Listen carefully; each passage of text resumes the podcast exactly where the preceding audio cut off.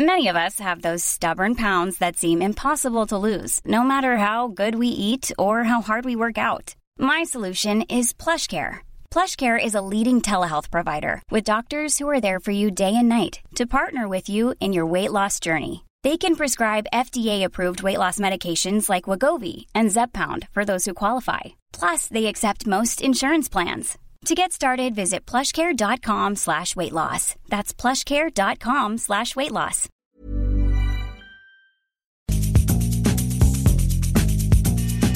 La misma vela, pero con un nuevo formato. Y un estilo único, incluyente, irónico, irreverente y abrasivo. Aquí empieza Me lo dijo Abela, con Abela Micha. Imagen del día.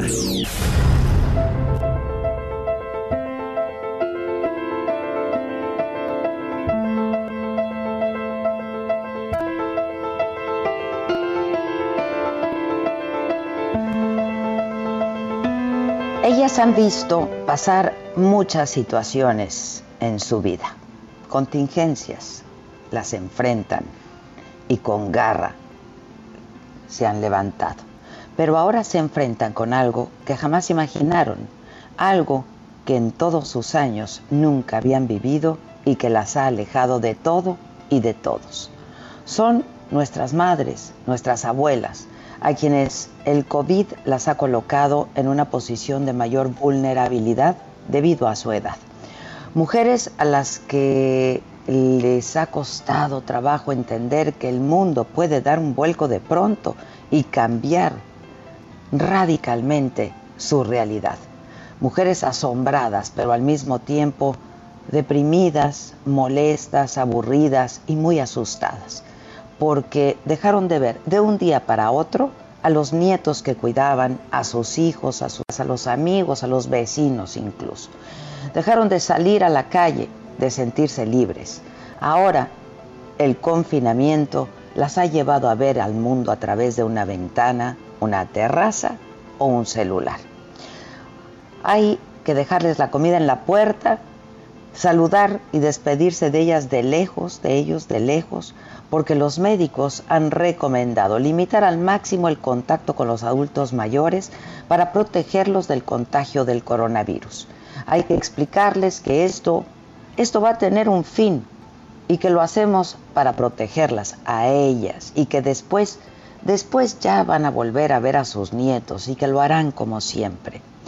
Y tenemos que decirles que es una situación grave, pero que es momentánea, que habrá de pasar, que es circunstancial, que esto no será eterno, porque el largo encierro y las noticias les han provocado y les están provocando angustia, tristeza y mucha preocupación, sobre todo mucha soledad.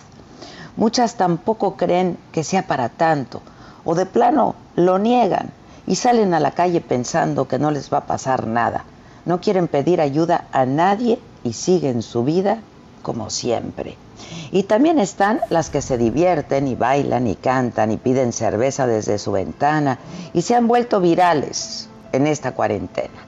La edad no ha sido impedimento y la tecnología ha ayudado a que ellas la pasen bien, por lo menos lo menos peor posible mejor de lo que pudiera pasarla. En Estados Unidos, Norma Gregorio tuvo que pasar su cumpleaños número 88 sola y se grabó entonces en video para compartirlo con sus familiares. Y su nieta lo subió a TikTok y logró más de 9 millones de reproducciones. Su historia en la que dejó claro que nadie debía estar triste porque ella estuviera sola ese día. Recorrió las redes, inundó los medios de comunicación y festejó y se cantó el Happy Birthday y se aplaudió y pidió un deseo y apagó las velas de su pastel. Concha García Saera, también de 88 años, se dedica a hacer dibujos en la aplicación Paint, con los que invita a sus más de 300 mil seguidores de Instagram a quedarse en casa.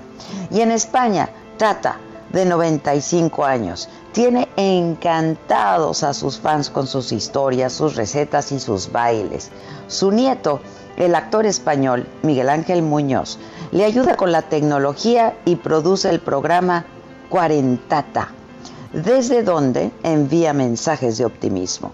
En el aislamiento hay quienes han buscado la forma de mantenerse en contacto con sus nietos. Una aprendió a hacer un canal de YouTube, empezó leyendo y ahora hasta narra cuentos o novelas por capítulos diarios, entregas diarias, lo sube y les pone un título.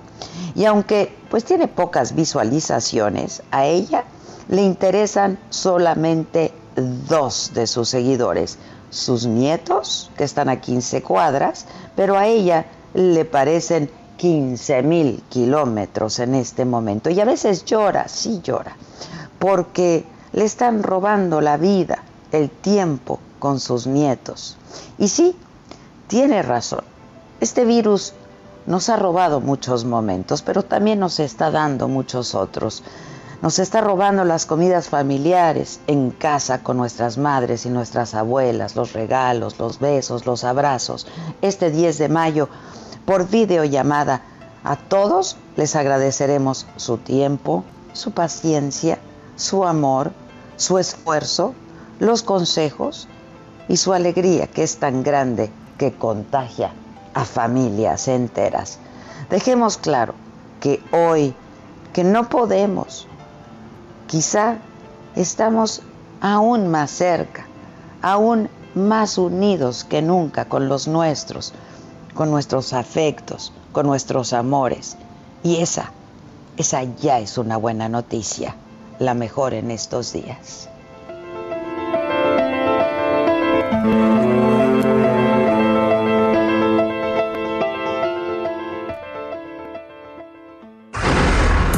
Resumen.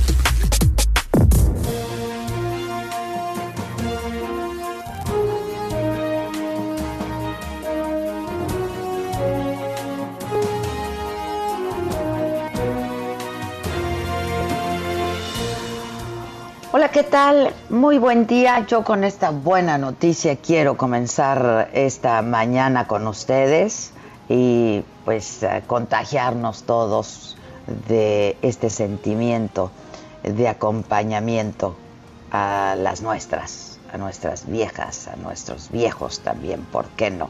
Hablo de las mujeres por el Día de las Madres que pues está próximo y que habremos celebrarlo así a distancia, pero siempre cerca.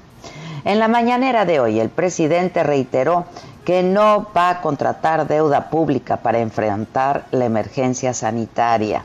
Dijo que se trata de un recurso que lo único que hace es heredarlo a las siguientes generaciones y explicó que se hace un esfuerzo extraordinario para apoyar a la población más vulnerable del país.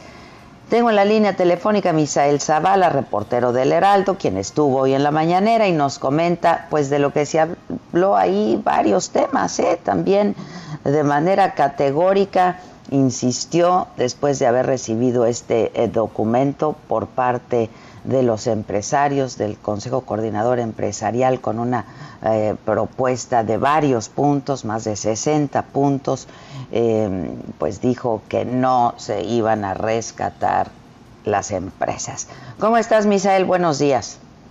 Buenos días, Adela. Pues como bien lo comentas, el presidente Andrés Manuel López Obrador envió una respuesta enérgica al Consejo Coordinador Empresarial que dirige Carlos Salazar, que su gobierno no continuará con el modelo fallido de rescates de corte neoliberal.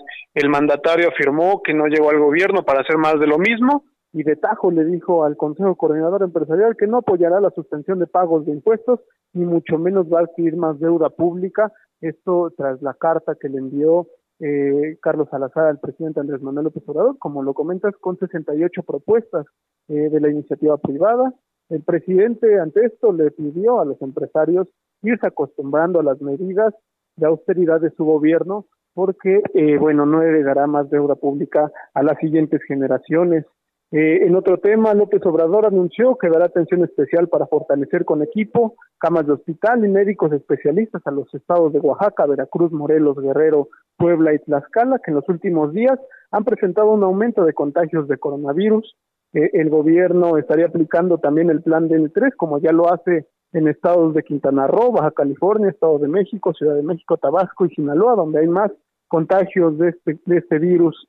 Eh, dijo también el presidente que se aplicará un semáforo para la reactivación económica, es decir, dividirá, dividirá al país en zonas de color verde, es decir, aquellos municipios donde no hay contagios del virus y que podrán reanudar actividades a partir del 17 de mayo, eh, de color anaranjado, donde en las localidades donde hay casos menores y eh, color rojo aquellas localidades donde pues hay muchos más casos de, de virus y en estas dos últimas pues no podrán eh, reanudarse actividades. Se habla de al menos eh, mil municipios que estarían en este semáforo de color, eh, digo, en este color verde del semáforo, para que ya comiencen eh, de manera escalonada las, la reactivación económica desde la industria automotriz, la industria de la construcción y también el presidente mencionó las clases para los niños de, de primaria, de secundaria, para los adolescentes también, Adela. Sí, Misael, este, oye, ¿de qué humor se, se siente el presidente estando tú ahí?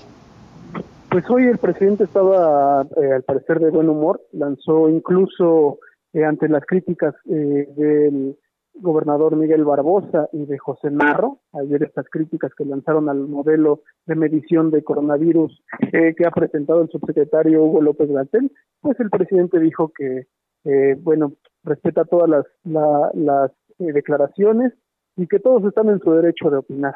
¿no? el presidente con esa declaración, bueno, no, no se dio, digamos, como en otras ocasiones, que va directamente a, atacar a sus, a sus adversarios, en este caso, bueno, no su adversario Miguel Barbosa, pero sí en el caso de, del ex rector José Narro Robles. Eh, y bueno, se dio de buen humor este día el presidente, se dio tranquilo, eh, incluso este esta respuesta a los empresarios fue tajante, eh, no fue, digamos, de una manera de confrontación, él también así lo afirmó, dice que no se quiere pelear con los empresarios, pero que sí deben de quedar eh, las cosas claras, Adela.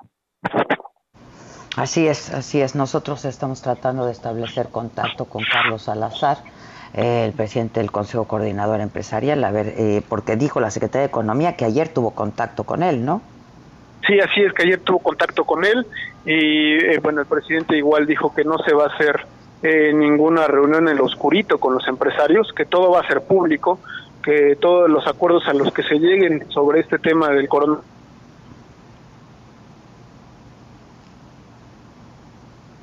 ¿Se cortó?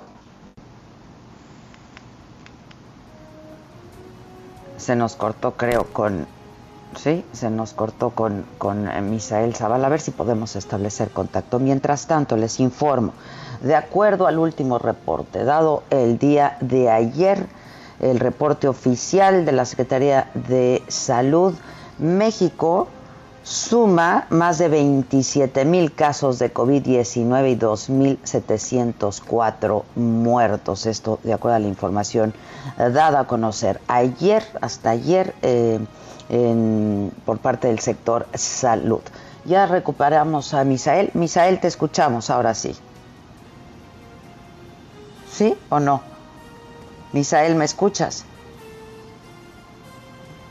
Bueno, este, a ver, hay eh, todavía 17.553 casos sospechosos de COVID que no han sido confirmados. La Ciudad de México, Baja California y el Estado de México siguen siendo los estados con mayor número de fallecimientos. A nivel nacional existe una ocupación de camas de 33%.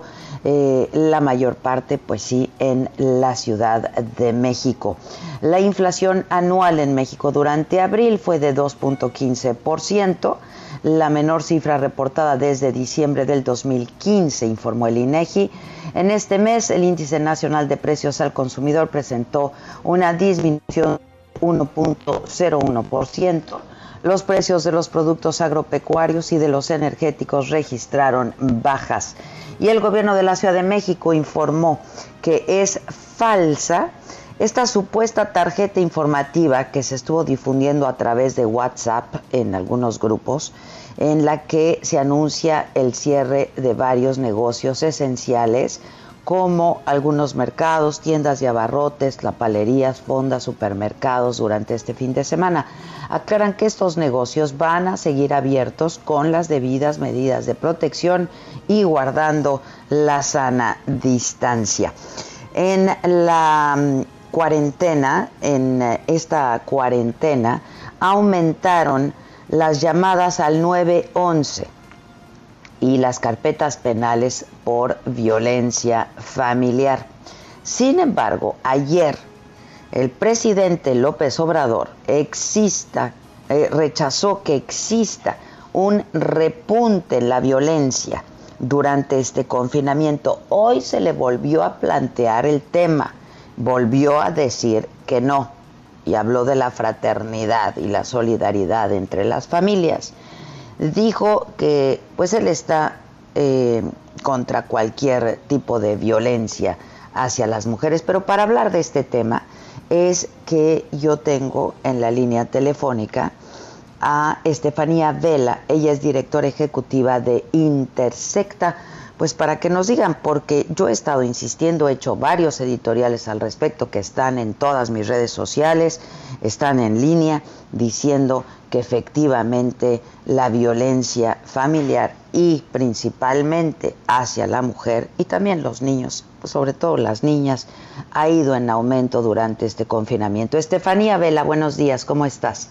Buenos días, Adela. Pues aquí también, igual que tú, preocupada por, por las afirmaciones del presidente. Pues hasta enojada un poco, ¿no?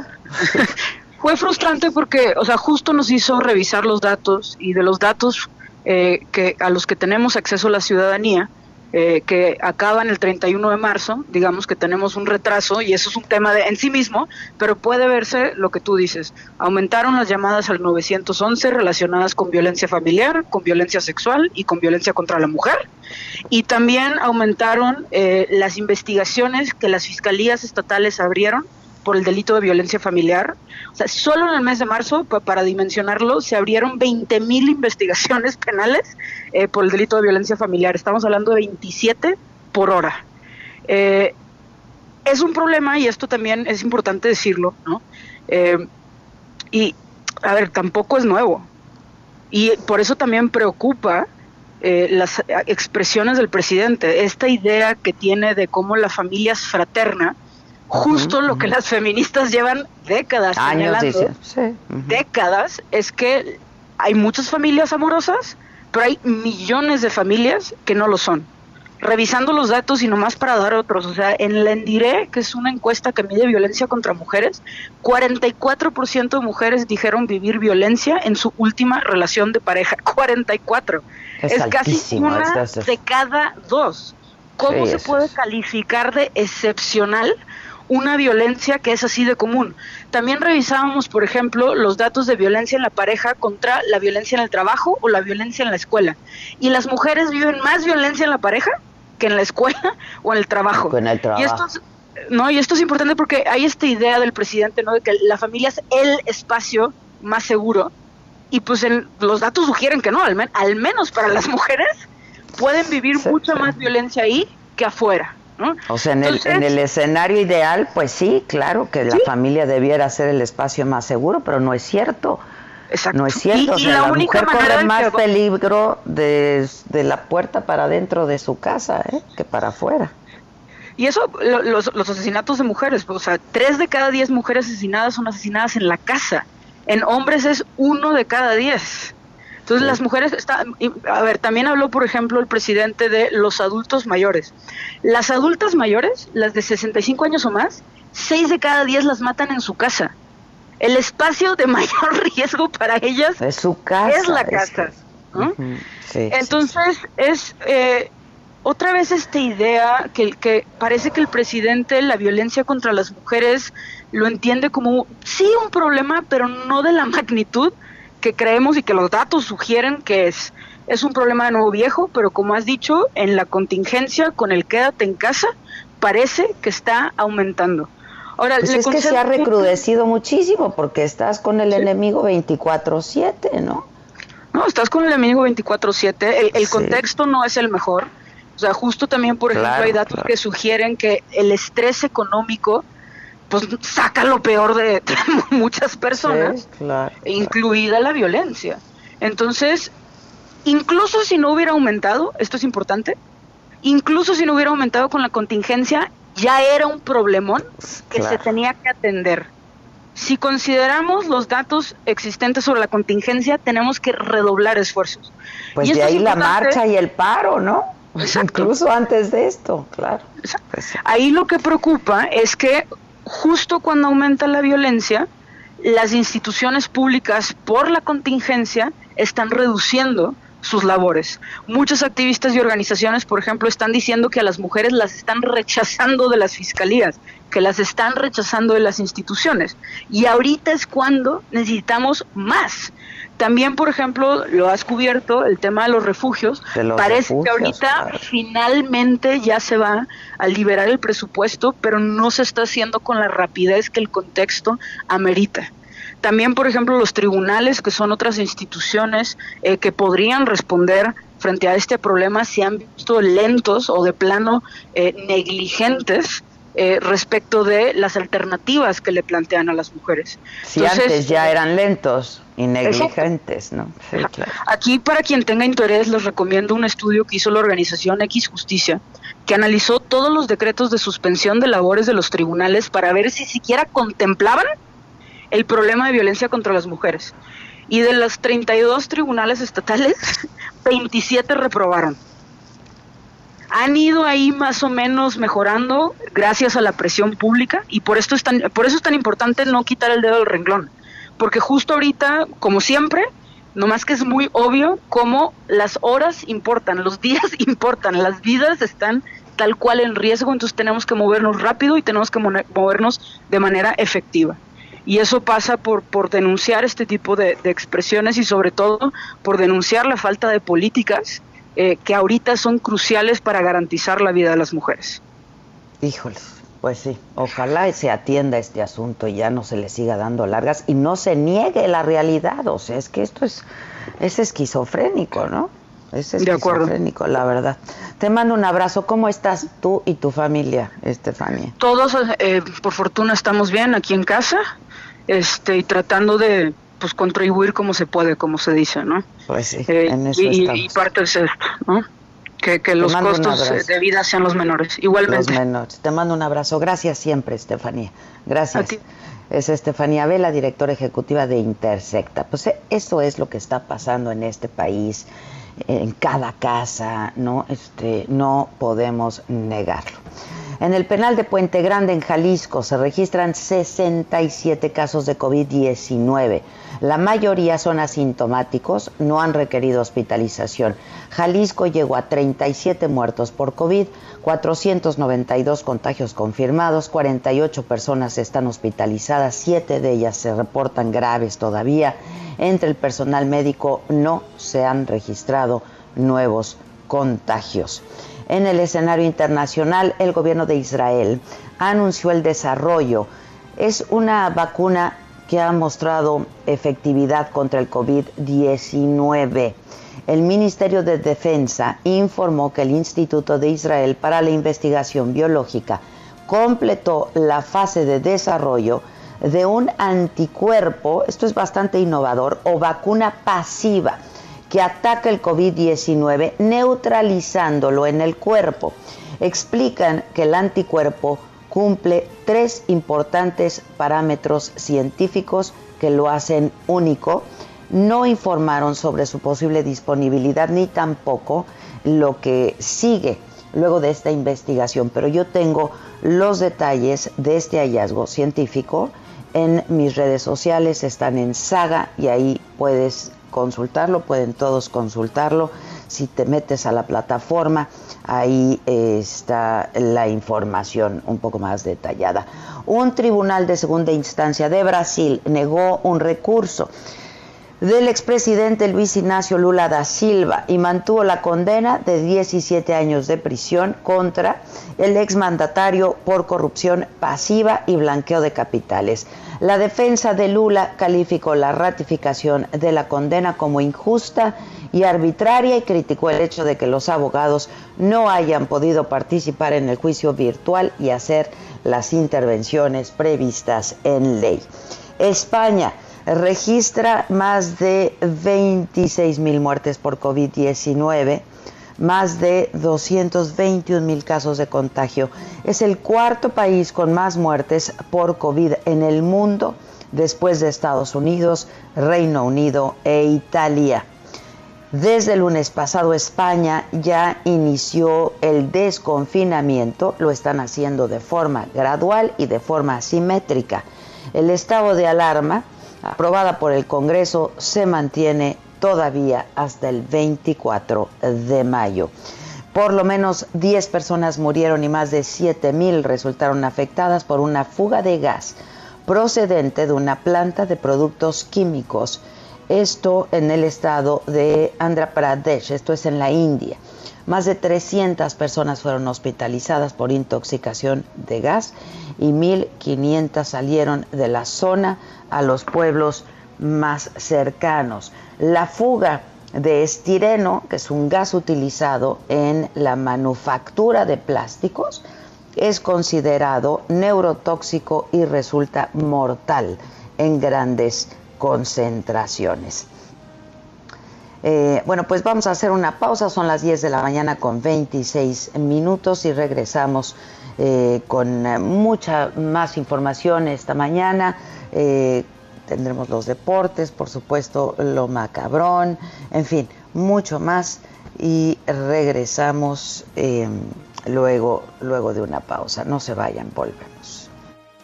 ¿Cómo te enteraste? ¿Dónde lo oíste? ¿Quién te lo dijo? Me lo dijo Adela. Regresamos en un momento con más de Me lo dijo Adela por Heraldo Radio. Continuamos con el estilo único y más incluyente, irónico, irreverente y abrasivo en Me lo dijo Adela por Heraldo Radio.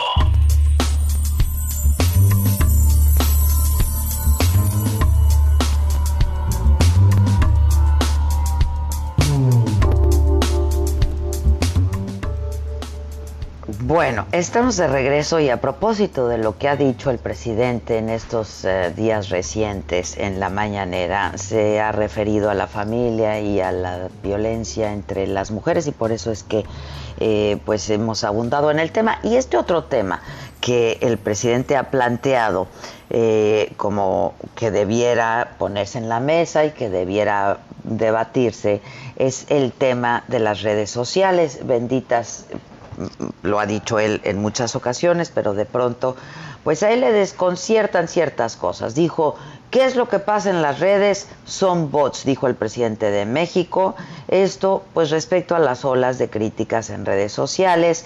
Este, y bueno, pues también eh, ha dicho que tanto Facebook como Twitter son plataformas que pues tendrían que eh, explicar qué es un bot, cómo opera, y dijo, ¿y quién les paga? ¿Quién pompó? Dijo textualmente el presidente. No sé si podamos recuperar esto que dijo el presidente, porque ahora vamos a conversar con Hugo Rodríguez Nicolat. Él es el director de políticas públicas de Twitter, tanto como para México como para América Latina. A ver, ¿lo podemos recuperar? Vamos a pedirle transparencia a Face, al Twitter, que eh, informen sobre quiénes son sus clientes, quiénes compran. En otros países tienen que informar, porque en México no? Y resulta que México es de los países en donde más se trafica con lo de los bots. ¿Cómo se trafica con los bots? ¿Qué son los bots? Bueno, Hugo Rodríguez Nicolás, te agradezco mucho que atiendas esta llamada. Muchas gracias. Adela, un gusto, muchas gracias por la llamada y por compartir este espacio con tu audiencia. No, al contrario, mira, yo sé que ustedes han ya respondido pues a través de Twitter, por supuesto, y en español, ¿no? Este, pero yo creo que hay muchas dudas al respecto, ¿no? Porque se habla también de las de los bots, de las granjas, de etcétera, etcétera. ¿Qué nos puedes decir de esto, Hugo? Claro, Adela, yo creo que empecemos por clarificar eh, la pregunta clave que es de dónde vienen los ingresos de una plataforma como Twitter. Los ingresos de una plataforma pues como de publicidad, de publicidad. Es correcto. Algo que debería ser tan fácil de entender y tan sencillo es la publicidad. Y en Twitter es muy transparente porque si yo promociono, eh, de entrada tenemos cierto tipo de productos que es un tweet promocionado o una tendencia promocionada. Si tú te metes a Twitter los vas a ver, dice tendencia promocionada o este tweet es promocionado por y la persona que lo promociona. También tenemos un, eh, un reporte que hacemos a la bolsa, eh, dado que somos una empresa pública, en la cual publicamos nuestros ingresos y la fuente de estos ingresos. Y por si fuera, eh, y por último, Adela, también tenemos un portal de transparencia de anuncios, en la cual ustedes pueden ver qué marcas, qué empresas corren publicidad en Twitter. Último tema importante, Adela, es, eh, si bien eh, eh, puedes correr publicidad en Twitter, desde finales del año pasado, partidos políticos, figuras públicas políticas, es decir, proselitismo político, ya no puede tener acceso a las tendencias pagadas o a los tweets promocionados. Esto es un tema de una prohibición global que, por supuesto, eh, aplica en México también. Ahora, a tu segunda pregunta, Adela, ¿qué es un bot o qué es una automatización maliciosa? Un bot es un algoritmo, es una eh, inteligencia artificial que pretende o emula tratar de ser una persona con el fin de amplificar maliciosamente una conversación. En, en el tweet que hace referencia de Twitter México explicamos, primero, que esos son eh, violaciones a las reglas de Twitter. Segundo, que tenemos un equipo dedicado a ello. Tercero, que tenemos un portal de transparencia también en el que puedes ver, por ejemplo, Adela, que en los últimos seis meses del año pasado desafiamos más de 94 millones de cuentas por estas violaciones y suspendimos las que no pasaron ese desafío.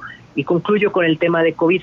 En materia específica de lo que estamos viendo en, la crisis sanitaria y, el tema de COVID, tan solo por violaciones específicas al tema de COVID hemos suspendido en materia de automatización maliciosa bots 3.4 millones de cuentas. Entonces, estas son las claridades que tenemos que tener eh, eh, claro porque esas son las automatizaciones y por supuesto que no se genera un ingreso de ello ni se vende este producto. Esto no es un producto, eso es, si se, quienes tratan de hacer esto son personas que operan fuera de la plataforma y tratan de vulnerar a Twitter. Twitter lo que tiene es un equipo que lo revisa y lo castiga y por supuesto eh, tenemos tolerancia cero en este tema. Ahora, pero ocurre, ¿no? Claro, es una práctica que eh, las reglas están precisamente como cualquier tema, es como decir eh, la policía existe porque pues hay gente que quiere robar. Pues sí, claro. Eh, hay, hay violaciones, hay orden. Nosotros no podemos prever, más bien, la actitud de los terceros, lo que nosotros tenemos responsabilidad es evitar que esto ocurra en nuestra plataforma. Y por eso, evitarlo y transparentarlo. Y en este tema de la también es muy importante la transparencia, porque porque podemos infringir en libertades. No es eh, serio y no y es muy riesgoso para la libertad de expresión catalogar como bot a cualquier voz que no me parece. Cualquier voz que va en contra mía. Nosotros en Twitter actuamos cuando tenemos evidencia digital fehaciente de que esa es una automatización. Porque conforme estándares interamericanos de libertad de expresión, eso es lo que debe de imperar. Solamente remover cuentas. Que cuando hablas de automatizaciones, pues que está programado, ¿no? Es porque es un algoritmo, es una computadora. Ahora, Exacto, es una computadora. dentro de estas reglas también, eh, quiero aclarar, Adela, también existe la regla de cuentas múltiples con usos iguales. Y te pongo un ejemplo muy sencillo. Eh, yo puedo tener tres cuentas, por ejemplo, en Twitter, ¿no? Mi cuenta personal, que invito a toda tu audiencia que me siga, es Hugo Rodríguez N. Imaginemos que tengo un periódico y le pongo periódico Rodríguez. Imaginemos que aparte eh, juego en un equipo de fútbol, equipo Rodríguez eh, y, eso se permite porque son tres voces diferentes con tres eh, eh, usos distintos. Cuando rompen las reglas es cuando estas cuentas de repente empiezan a ser utilizadas únicamente para amplificar el contenido de una sola cuenta, la principal. Eso es automatización maliciosa también y para eso también tenemos reglas. Ahí puede intervenir humanos o no, pero repito, tenemos que tener esa, esa eh, claridad digital y esa evidencia porque de otra forma podemos censurar voces legítimas. Ya.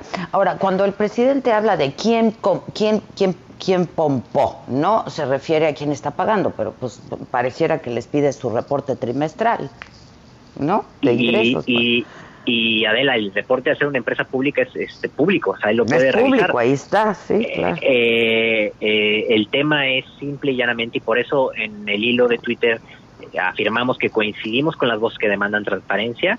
La diferencia, o más bien la claridad, es que esa transparencia no está pasando en la plataforma.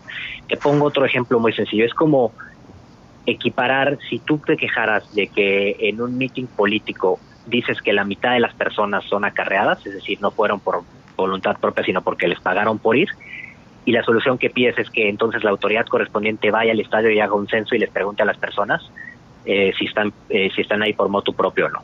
Eso la falta de transparencia no está ocurriendo en el estadio, no está ocurriendo en el espacio donde se da, está ocurriendo en las organizaciones, agencias, actores que estén tratando de fomentar esto. La responsabilidad de Twitter está en detenerlos cuando tenemos esa evidencia y cuando tenemos eh, esos temas claramente identificados. Ahora, ¿ustedes qué han detectado? ¿Qué, ¿Qué, qué, es lo que han visto? Porque lo que también hay, a ver, cuando hablamos de bots y granjas este, de bots también. Esto estamos hablando entonces que es automatizado, ¿no? Son algoritmos. Pero cuando hemos visto que pues sí se arman grupos de personas de carne y hueso, es decir, atrás de cada dispositivo hay una persona en donde eh, pues están diciendo cosas que, han detectado ustedes. Claro, las reglas, tenemos una política específica al spam y lo que llamamos manipulación de la plataforma, ¿no? Y ahí tú puedes ver las diversas este, eh, eh, acciones o identidades que detectamos y que están prohibidas. Por ejemplo, que uses este, eh, biografías de perfil robados o copiados, información que trata de engañar. Hay cuentas parodia, pero cruzas una línea cuando tratas de suplantar la identidad de esta persona. cuando detectamos que administras varias cuentas con usos superpuestos, eh, cuentas que únicamente interactúan entre sí y de nueva cuenta que están nosotros vinculadas por señales técnicas digitales. No pueden ser señales tan simples como damas retuitean el contenido de mi candidato o a favor o en contra de mi gobierno, porque esa es la definición de un partido político. Imagínate la situación en la que ocurre si un partido, y, y, saquémoslo de la arena política, la pongámoslo en un tema deportivo, si yo voy a ver un equipo, un encuentro de Pumas de América y tengo a mis amigos en el estadio y nos empezamos a organizar para apoyar al equipo, ponemos un hashtag, etcétera, eso puede parecer coordinado, pero la realidad es que lo estamos haciendo por moto propio y por un interés en común que tenemos, nuestro equipo, nuestra pasión por ese, ese, deporte.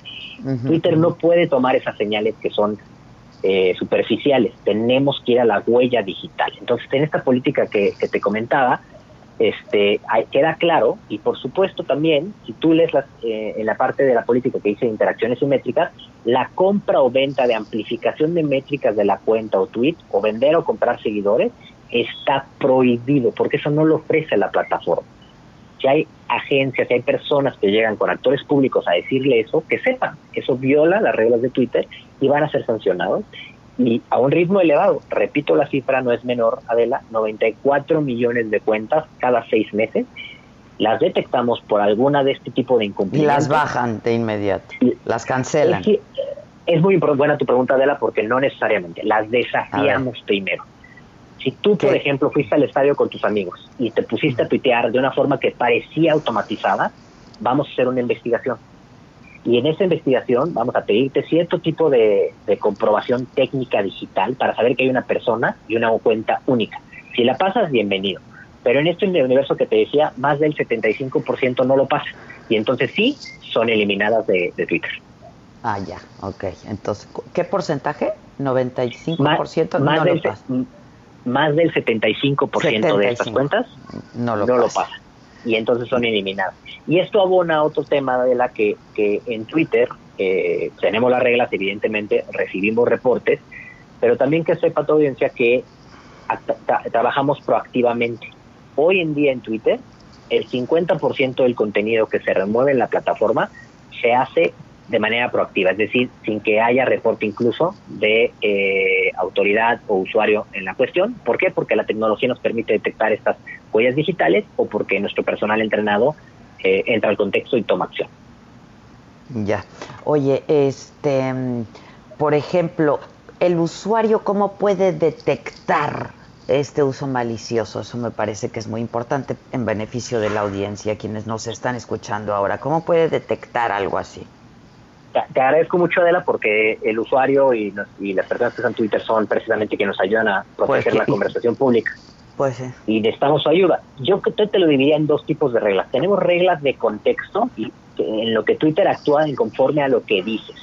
Eso no importa eh, eh, cómo lo hiciste. lo que tomamos en función es qué dijiste.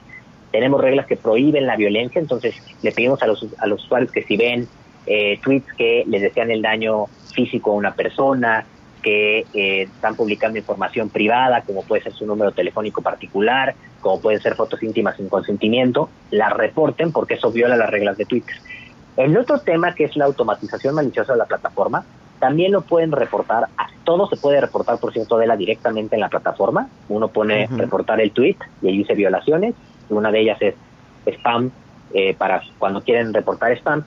Aquí nada más simplemente, Adela, es un tema delicado porque vemos con demasiada facilidad a actores públicos, y es preocupante cuando son actores públicos porque estamos hablando de la libertad de expresión, decir esto es un bot y sus elementos son simplemente porque va en mi contra o porque no tiene foto de portada o porque no tiene eh, una arroba con que diga que es Hugo Rodríguez N.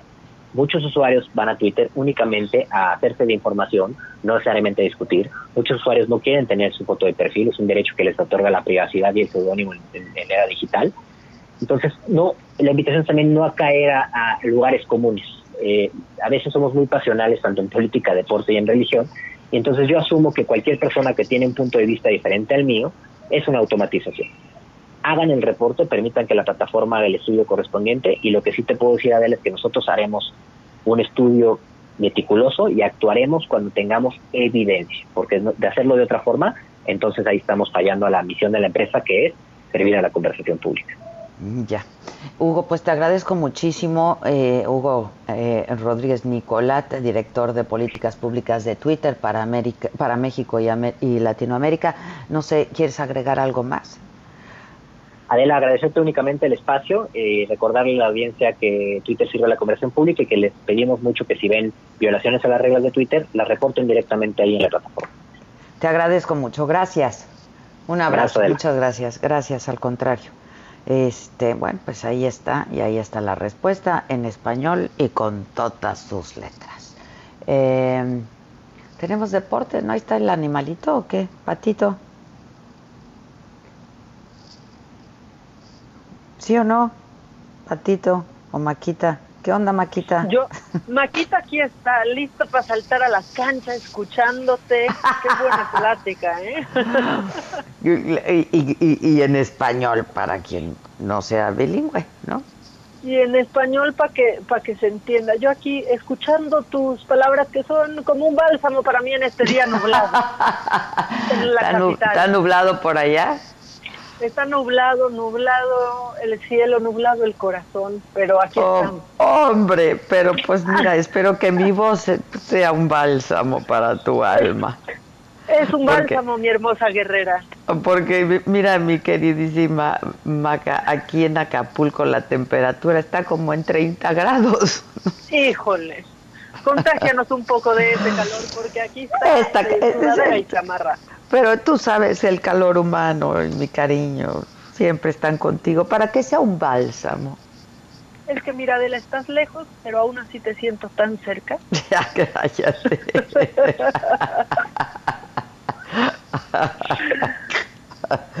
Oye, ¿qué onda? Híjole, pues ¿qué, ¿qué te cuento? ¿Quieres macabrón? Nos arrancamos, nos reímos, tú dime. Sí, macabrón, yo quiero reír, quiero risas, quiero risas. Lo macabrón. Bueno, a ver, esta es la sección hoy un poco eh, del doctor Gatel. Ay, ay, ay, el doctor Gatel con su manita para acá, manita para... No, y no manoteó, ¿eh? No, yo, yo quería, yo quería que recitara manita a la derecha, manita a la izquierda. Pero no, lo fue ahí como, además lo hizo como muy parco, ¿no? No, le echó así mucho es O sea, doctor Gatel, ¿dónde quedó el sentimiento? Sí, ¿dónde quedó el sentimiento? O sea, si ya vive en el corazón de todos los mexicanos, si ya todas las mexicanas le, le rezan a San Antonio porque usted las voltea a ver, ¿dónde queda el sentimiento? Ay, ay, ay, ay, ay. A ver. Entonces, pues le faltaba un poco de sentimiento, así que aquí pues lo aderezamos un poquito, pero esto fue lo que pasó ayer con el doctor Gatel. ¿Qué tal si empezamos con, con la palabra canta? El hambre es el primero de los conocimientos. Tener hambre es la cosa primera que se aprende. Y la ferocidad de nuestros sentimientos, allá donde el estómago se origina, se enciende. Uno no es tan humano que estrangule un día pájaros y sentir herida la conciencia. Que no sea capaz de ahogar en nieve fría palomas que no saben si no es de la inocencia.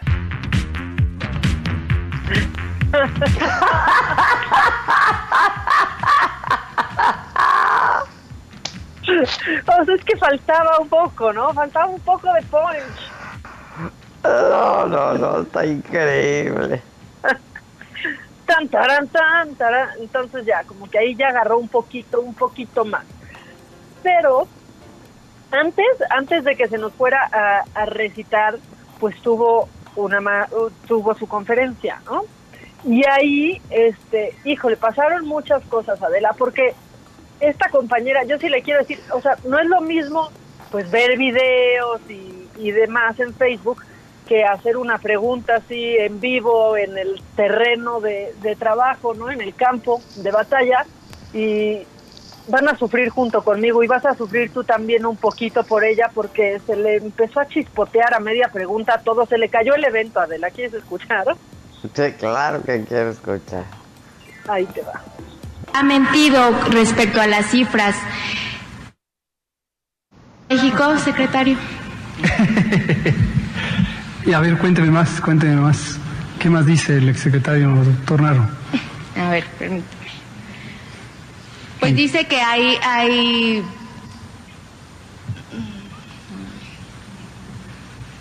que no es congruente con sus cifras. Uy. Eh, que los prim bueno, a ver, permítame. A ver, cuénteme eso. no, bueno. Sí, no, sí que es dolorosísimo. Estamos en espera de la opinión del doctor Narro, un respetable exsecretario de Salud y exrector de la Universidad Nacional. Pues menciona que las cifras no cuadran eh, y esto genera a la población pues incertidumbre. eh,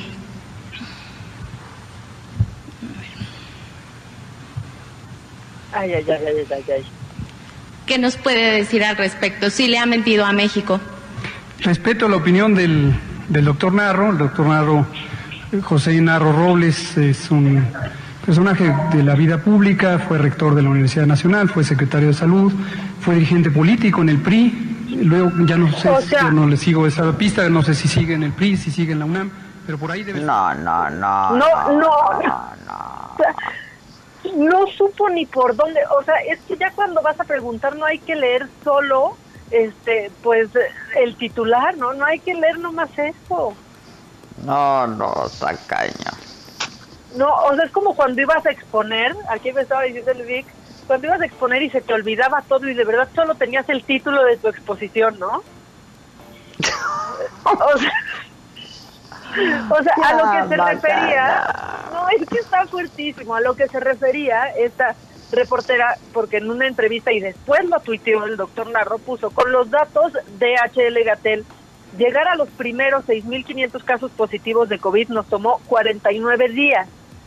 Alcanzar los segundos llevó 8 días. Acumular los terceros, solo 6 días. Los 6.500 casos más recientes, únicamente en 5 días de verdad sí, aplanamos la curva. Justo, era solo un tweet lo que tenía que leer ella. No, pero además dio un par de entrevistas ayer el doctor Narro en donde abundaba, ¿no? Eh, y elaboraba más sobre este tema. Este, y a mí me hizo mucho sentido lo que dijo el doctor Narro, la verdad. Entonces, sí, vamos, ahí este, sacando la cuenta. Pues ni a cuál irle, no, ni a cuál irle, porque... No, no, no. Pero aparte, ¿Qué tenía que ver el PRI ahí? ¿Qué tenía que ver la militancia, ex militancia de Narro? O sea, él habló a título de ex secretario de salud, por supuesto. O sea, y aparte es médico, es un médico, el doctor Narro es un médico. Eh, ¿Y qué andan ya también ahí de grillero, el otro de... Y el PRI no sé dónde, ya le Exacto, exacto, exacto se nos ardió un poco el doctor Gatel, o sea, como que... No, pero es que anda, el, doctor Gatel anda... No, es que él no busca a quién se la deba, o sea, él anda buscando quién le aplane la curva. No, es que... Lo... Maca, Maca, tradúceme. Porque no hablo ese idioma. No, no, no, pero este, pues ya le gustó ser el rockstar, ¿no? Ah, ya le, le encantó. Pero aunque esta reportera no le supo explicar nada, o sea, no salió de, dice que usted le miente a los mexicanos y este, entonces que usted le miente a los mexicanos, pues se le quedó ahí la espinita, se le quedó la, espinita clavada en su corazón al doctor Gatel y entonces a la primera que pudo, ¡pum!, que se la regresa ayer en la conferencia. Si hubo de todo en la novela de las siete. Ahí te va. Estamos en espera de la opinión del doctor Narro, un respetable exsecretario de Salud y exrector de la Universidad Nacional. Pues menciona que las cifras no cuadran no eh, y esto genera... Es el siguiente porque él está hablando de que hubo más de 300 hospitales eh, abandonados en el sexenio pasado y dice como, saludos, por, cierto, se me vino a la mente ahorita el doctor Narro, entonces se la regresó. Estamos en espera de la opinión del doctor Narro. Un... Ya está en loop el, el doctor Gatel. Ya está Pero eso fue lo que pasó, se la regresó, se la regresó ahí muy claro al doctor Narro, ¿eh? pero ¿Lo tenemos o no? Échenlo, échenlo.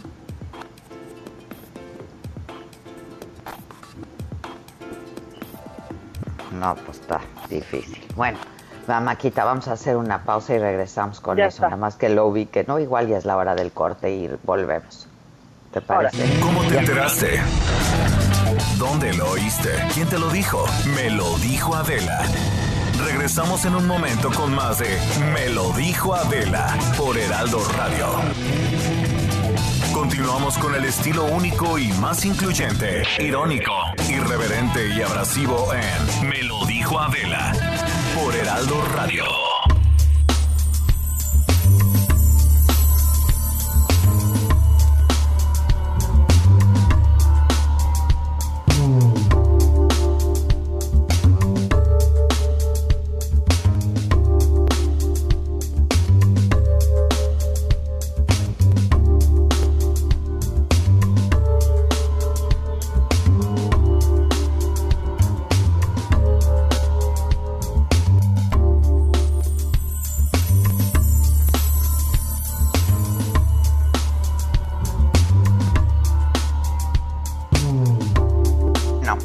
Estamos de regreso. Este.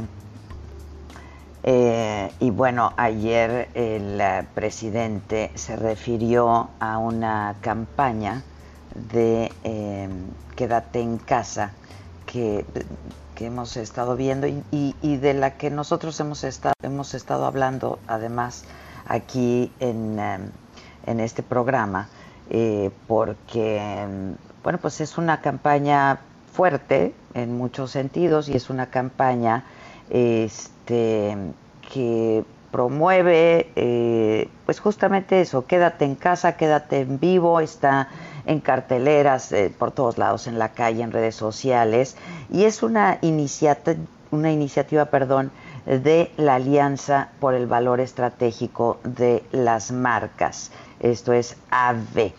Eh, y yo justo tengo en la línea telefónica al presidente del Consejo Directivo de AVE, Alianza por el Valor Estratégico de las Marcas, Sebastián Tonda. Este, yo no sé si ustedes han tenido oportunidad de ver eh, pues esta, esta campaña eh, pero pues dice, entre otras cosas, salva tantas vidas como un doctor eh, desde casa, salgamos juntos de la situación, no salgamos, a este anuncio le importa más tu salud que a ti, salir un ratito alarga otro ratito la cuarentena, fase 3, no salgas, no salgas, no salgas, pero hay otras este, pues que sí son, eh, insisto, más fuertes y el presidente dijo ayer, a mí no me gusta porque son, son invasivas, digamos. Em, ¿Cómo surge la idea? Sebastián Tonda, te agradezco mucho que, atiendas nuestra llamada. ¿Cómo te va? Muy bien, muchas gracias a ti, Adela, por el espacio. Surge con, como al final somos la, la asociación que agrupa las empresas líderes de comunicación eh, comercial en México. Y bueno, pues eh, reunimos un grupo de expertos de diversas compañías que normalmente son competencia a trabajar juntos para diseñar una estrategia de comunicación que fuera efectiva. Eh, sabíamos que venía el pico de la curva de contagios y que más que nunca la importancia de acatar las medidas que han recomendado las autoridades es, es muy importante y que nos pusimos a analizar las distintas campañas exitosas que se han hecho en contextos parecidos a este. Hay buena documentación académica en otros lugares del mundo y eh, todas eh, concluyen que la comunicación tiene que ser asertiva, contundente eh, y hasta agresiva para que no pase desapercibida en un momento como este. Y así es como diseñamos esta campaña, que bueno, evidentemente no está pasando desapercibida, si no, no estaríamos aquí. Y que por otro lado... Cumplió con su objetivo de alguna manera, ¿no? Sí, claro, pues todo el mundo la estamos viendo y, yo, y esperamos que esté concientizando y haciendo que eh, la gente pues baje su movilidad lo más posible. Sabemos que no todo el mundo se puede quedar en casa y que los que podemos quedarnos en casa, eh, pues realmente sí nos quedemos, porque ahora es más importante que nunca. Sabemos que es una campaña incómoda, no es una campaña que se haya hecho para agradar, a mí tampoco me gusta, supongo que a ti tampoco, es un mensaje duro, pero sin embargo es una campaña efectiva y en este momento la efectividad tiene que ver con salvar vidas. Entonces, eh, si estamos aportando en eso, estamos muy contentos con el resultado de la campaña. Oye, eh, yo la comparé un poco ayer como, eh, pues, estas leyendas y las fotografías que trae, por ejemplo, las, las cajetillas de cigarros, por ejemplo, ¿no? Sí, exactamente. Este, o sea, adelante, adelante. No, no, porque, por ejemplo, hay, hay algunas de ellas que dicen, si vas a visitar a tu familia, despídete de ella, por ejemplo, este, pues que son, son fuertes, ¿no? O sea, sí te enfrentan con una realidad de manera muy fuerte. Exacto, además, ojo, es una campaña que está eh, diseñada para que no la veas, porque si estamos acatando las medidas de la de las autoridades y estamos en casa o bajamos nuestra movilidad, pues la vamos a ver muy poco. Los que más la están viendo son aquellos que eh, por necesidad o por decisión están en la calle, ¿no? Entonces, de alguna manera, eh, pues sí, tienen que ser mensajes fuertes. Eh, el quédate en casa, todos los mensajes eh, que hemos visto son importantísimos. La etapa informativa era muy importante, pero pasamos eh, el tiempo y los mensajes se desgastan, pasan a ser parte del paisaje, ya no los vemos y empezamos a, a, a, vivir una vida normal. Y eso es lo que tenemos que evitar. Justo en este momento, que es el pico de contagios, es cuando más importante es quedarnos en casa. En resumen, si estamos en la fase 3 de la pandemia, la comunicación tiene que estar en la fase 3. Ya. Oye, este, ¿van a retirar algunas o ya retiraron algunas? Vamos a retirar algunas frases que por lo que dijo el presidente, por lo que dijo el presidente.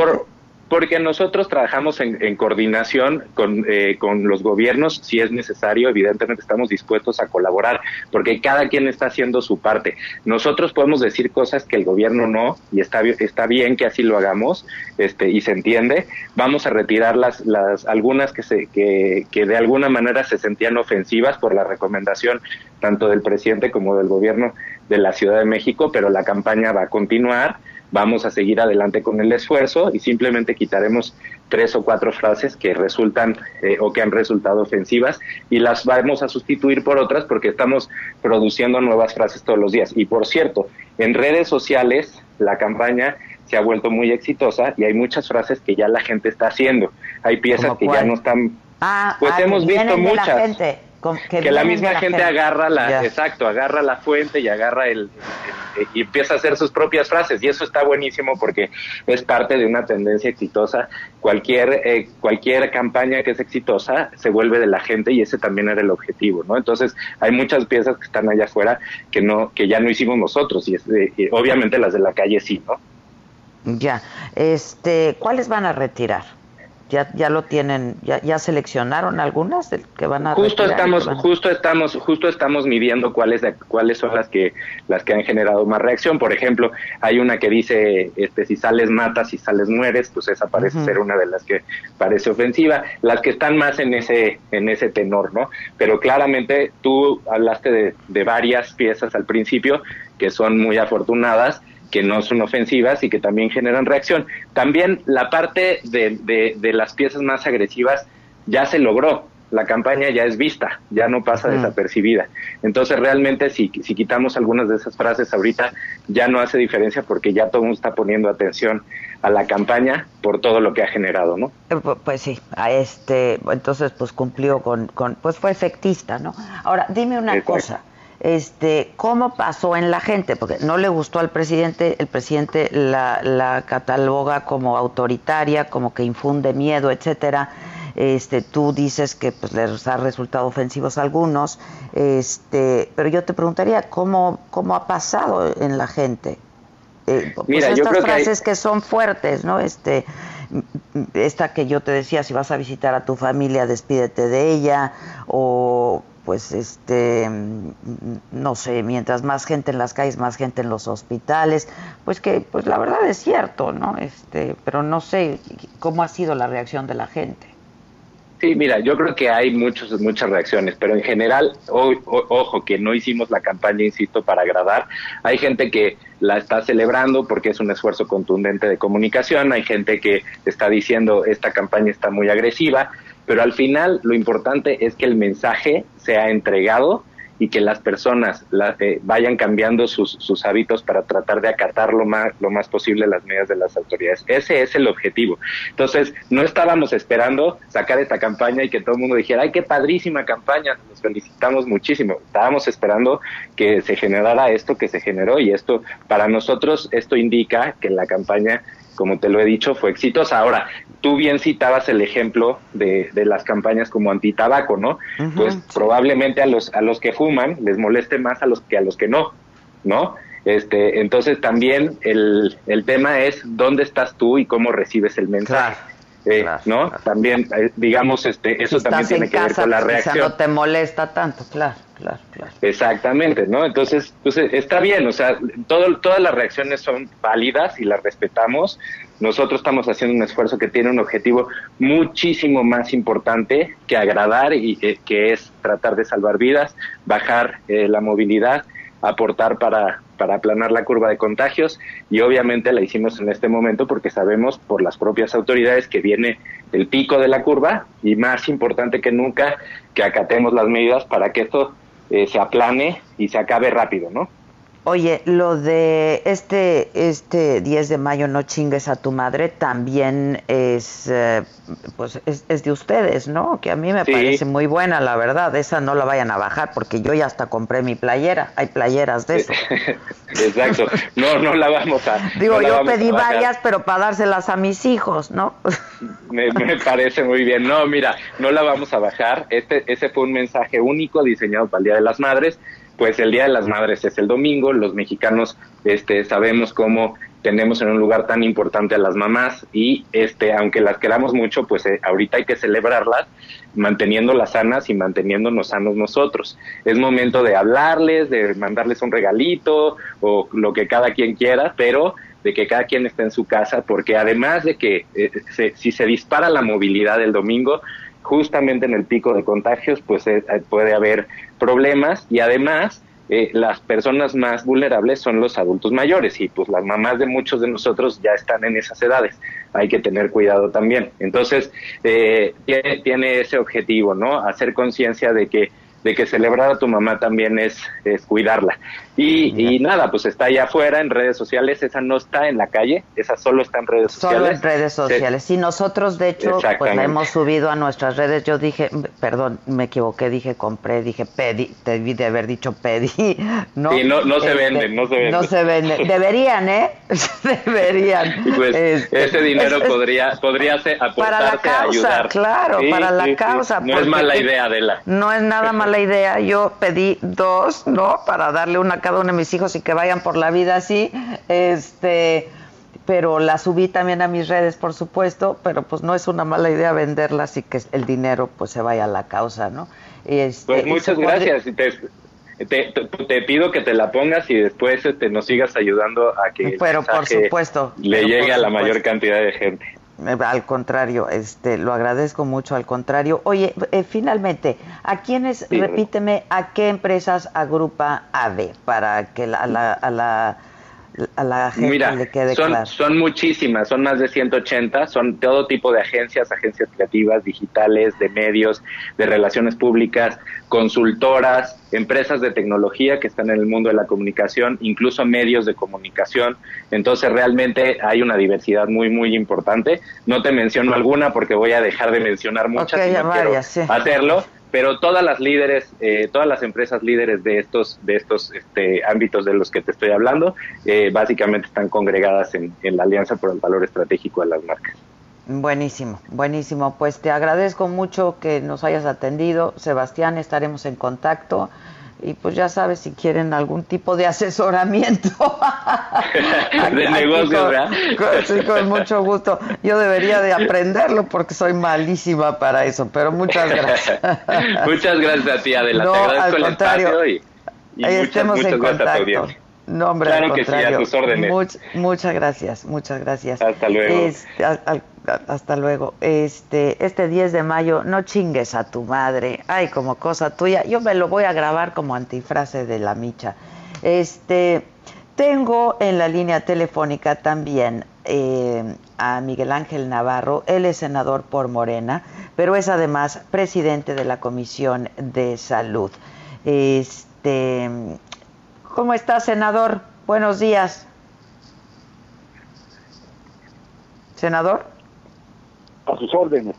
¿Cómo está, senador? Buenos días, muchas gracias. ¿Cómo está? Bien, bien, bien, bien, aquí atentos y, y expectantes y participantes en el problema que tenemos en la actualidad aquí en México. Un problema serio, delicado en México, pues este, como en buena parte del mundo, ¿no?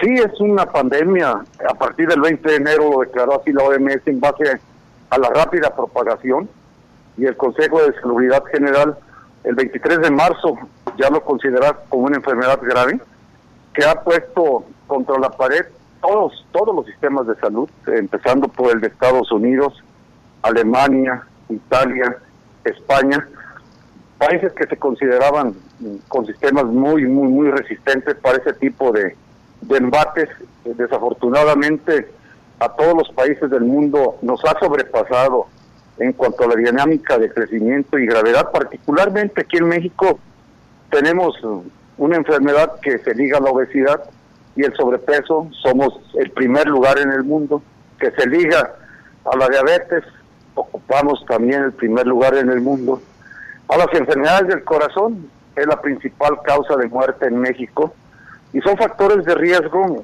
que hoy en día han puesto al sistema a, este, a reflexionar, al sistema de salud y al sistema político, y aquí es donde estamos apelando a que el debate político que pudiera tener una intencionalidad no institucional, no de beneficio social, se pudiera hacer a un lado para poder unirnos en el propósito de salvaguardar al máximo la vida de los mexicanos en un momento en que no hay una vacuna para prevenir la enfermedad, no hay un tratamiento eficaz para combatir la enfermedad y se trata de disminuir al máximo que el brote no crezca tanto para que la infraestructura en salud, tanto pública como privada, pudiera estar suficientemente atendiendo los pacientes, los pacientes que pudieran requerir en un momento dado internamiento. Sí, Perdón, senador, ¿Sí? perdóneme, perdóneme. No, no, termine, adelante. Sí, eh, ahorita estamos viendo la fragilidad de no tener eh, en tiempos normales áreas de terapia intensiva suficientes, no tener médicos intensivistas, médicos internistas, saludistas, en fin, estamos viendo una serie de deficiencias y estamos viendo que el mercado privado en materia de salud se encarece. ¿Por qué? Porque las enfermedades son altamente complejas y costosas que salen del alcance de los ciudadanos.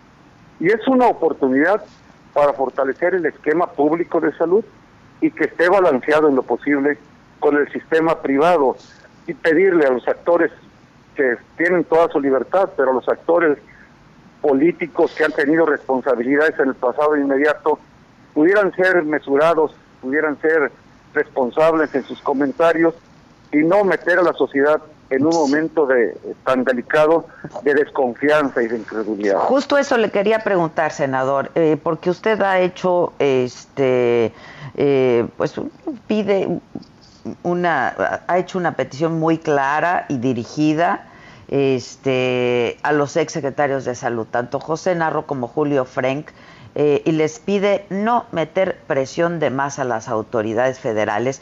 Y usted ha dicho también, y lo hizo en un programa eh, de, esta, de esta misma cadena con Javier Solórzano, diciendo este, pues que esta pandemia no la creó el gobierno de la República. Y bueno, yo creo que eso pues nadie, nadie nunca se atrevería a decirlo, pero pues enfrentar el cómo se enfrenta esta crisis, pues sí tiene que ver con el gobierno de cualquier país, ¿no?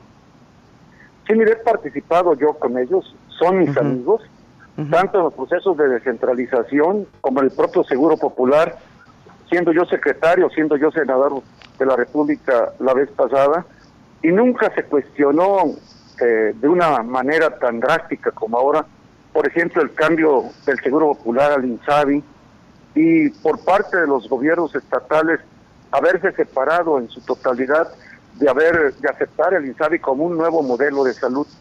Y esto de un modelo de salud de unos estados ha pasado a ser un modelo político que está siendo altamente polarizante en un momento que se requiere unidad.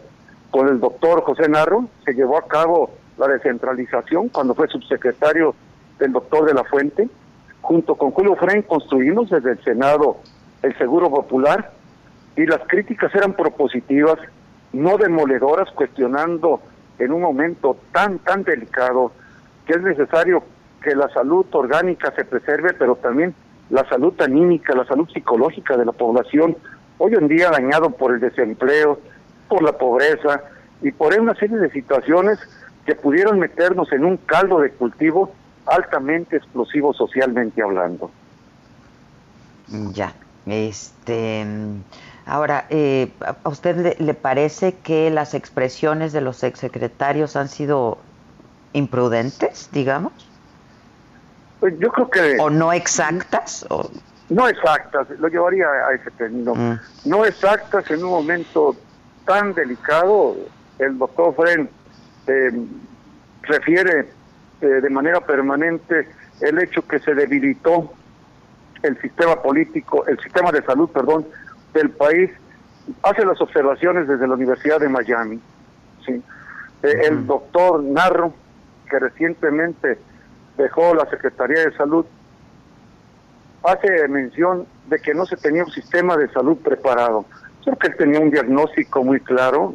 Él sabía que el Seguro Popular tenía 100 mil plazas sin fuente de financiamiento. Él sabía que había alrededor de 60, 70 mil millones de pesos sin pagar, con una presión enorme de los proveedores. Él vio que había más de 300 hospitales que se quedaron sin concluir en la administración pasada. Él tenía un diagnóstico exacto, como un hombre que sabe del sistema de salud. De tal manera que sus palabras acerca de cómo se está aplicando por parte del secretario de Salud Alcocer, del subsecretario López Gatel, eh, el modelo, el modelo diagnóstico el modelo de estimación de los enfermos de coronavirus, creo que no es el momento oportuno, ya habrá momento de análisis. Ahorita tendremos que hacer un planteamiento que abone en un planteamiento que reste y que genere desconfianza por parte del Seguro Social, que es una institución que atiende más del 50% de los mexicanos. Eh, también el, el maestro se ha hecho un gran esfuerzo Y el presidente de la República ha entrado dentro de nuevas rutas, garantizar a través del ejército seguridades y, y una serie de situaciones de sumas, convenios con el sector privado, y creo que está abonando en mucho para en un momento tan crítico podamos salir todos adelante de la mejor manera, Adela. Pues ojalá. Le agradezco mucho, senador. Le agradezco mucho a ustedes, están muy Al contrario, al contrario, muchas gracias. Gracias y muy buenos días. Eh, Mamáquita, ¿quieres seguir rápidamente con el macabrón? Nos vamos a una pausa y regresamos porque hoy tenemos mesa con Lozano y Zavala, se va a poner bueno. Ay, qué buen jueves, qué buen jueves. A ver, viene Bueno, un par de rápido. macabrones rápido antes de que le dé algo al Víctor. Antes de que les dé algo, solo ten listo este audio porque hay nueva campaña en el metro de la Ciudad de México y no sé si me dio risa, si me gusta o si me choca, pero es que no te cargue el payaso y pues hay algunos payasitos Ah. poniendo gel y así Sí, me ya escuchan. sé, ya sé. Que no lo cargue el payaso, que no lo cargue el payaso. Bienvenido. Cuídese usted y nos cuidamos todos. Que no lo cargue el payaso. Cuídese usted y nos cuidamos todos. Bien puesto su cubrebocas, por favor. Bien puesto su cubrebocas. Que no lo cargue el payaso. Que no lo cargue el payaso. Bien puesto su cubrebocas. Que no lo cargue el payaso. ¿Se ve? ¿Se ve la antibacterial? Que, Que no, te cargue el payaso. payaso. Yo tampoco sé si me gusta, ¿eh? Oye, que le pidan, o sea, que le pidan consejo a Ade, ¿no? Que le pidan consejo a Ave. Sí, la verdad lo hicieron mejor. No, no, no, no. La de Ave es buena, ¿eh? Digo, te, te, te provoca malestar, te, te, te inquieta. Pero es buena. No, y aparte, te Es hace buena. sentir mal, es buena. O sea, esto de que está diseñada para que no la veas, es súper cierto. Yo la vi un día que salí a ver a mis papás desde el coche y que tuve, aparte que, que ir al súper, y cuando leí, si visitas a tu familia, despídete de ella, o sea, dije, híjole, me caen mal porque tienen razón. Pues sí, pues sí. A mí me encanta. Este. Eh, la del payaso, no sé. Sí, no, yo creo que sí, No sé. este, le piden consejo No a sé. Javi Noble, Sí, no manches. sí, sí, sí. O sea, Así a Javi Noble. Bueno, niña, tengo que, este, tengo que hacer pausa y volvemos. Porque si no, aquel se nos muere. ¿Cómo te enteraste? ¿Dónde lo oíste? ¿Quién te lo dijo? Me lo dijo Adela. Regresamos en un momento con más de Me lo dijo Adela por Heraldo Radio. Continuamos con el estilo único y más incluyente, irónico, irreverente y abrasivo en Me lo dijo Adela por Heraldo Radio.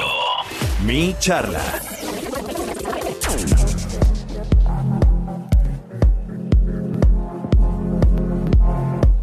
Estamos de regreso y tengo a mis queridísimos amigos Lozano y Zavala en la línea para charlar.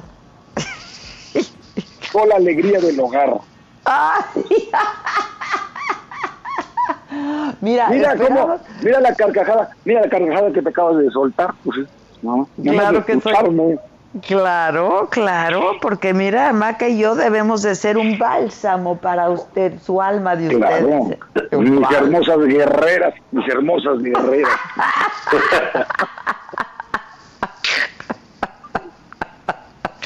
Que lo somos, que lo somos, hermosas guerreras.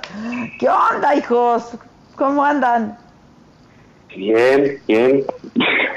Aquí, aquí este. ¿Vieron ayer a, a- y maestro? No, ya, güey, ya. La, yo creí que iba a declamar la de Mamá, soy Huguito, ya no haré travesuras. Yo lo quería ver con una manita para un lado y luego otra manita para otro lado y así. Sí, no, no, no, no. Tres cañones por banda, viento en popa toda vela. Por favor. Pero luego, o sea, yo creo que López Gatel está llegando eh, a niveles insospechados. Realmente eh, estamos ante el regreso de Paco Stanley. Sí. Es que, ya- es que, ¿sabes qué pasa? Esto no es serio. Esto no es serio. Lozano. Ya sé, es que es que te diga, estoy totalmente de acuerdo con lo que está diciendo Zavala. Ya no falta que salga bailando el gallinazo. no. de veras. Ya, ya estuvo, o sea, ya estuvo. Estamos en medio, en medio de la parte más difícil de la pandemia, donde está muriendo, muriendo miles de personas. No tenemos cifras concretas porque no hay pruebas, no hay rigor técnico, no hay seriedad, ¿sí? Y en medio de todo eso, ponen a este payaso, a andarle haciendo de poeta, que además lee pésimo. Esto, y promoviendo su imagen personal, como tratándolo de proyectar hacia el futuro como una figura política atractiva. Y, eso es una indolencia y una negligencia criminal, porque al mismo tiempo tienes a médicos, enfermeras, camilleros, personal hospitalario, que no tienen lo mínimo para trabajar y están arriesgando sus vidas por nosotros en esos hospitales sin los insumos necesarios. De veras, esto es una vergüenza. Yo estoy muy, muy indignado y muy enojado con estos payasos indolentes. Pues esta sábala. Yo, yo creo que, que ahí hay un desfase por completo, ¿no? Yo, yo creo que todos vivimos eh, situaciones especiales en, esta pandemia, en el encierro, las, las limitaciones eh, físicas, sociales, que, que los que nos obliga esto, pues se manifiestan de alguna u otra manera, ¿no? Yo creo que ahí el Palacio Nacional ya, ya de a tiro la, la, cosa está mal, ¿no? Les falta poco para que salgan ahí a la mañanera con un sombrero de Napoleón y este, diciendo gori gori, porque ya están de, de camisas de fuerza, man. es una locura cada vez. El otro día la señora pidiéndole a la ONU que hiciera una vacuna en chinga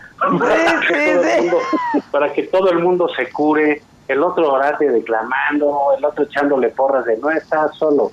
Sí, sí, no, ya esto es un, no, qué espectáculo tan patético y tan lamentable. ¿eh? Eso es, eso es la, la castañeda, que bueno, digo, no es nada personal, ¿verdad? Pero era, era un manicomio.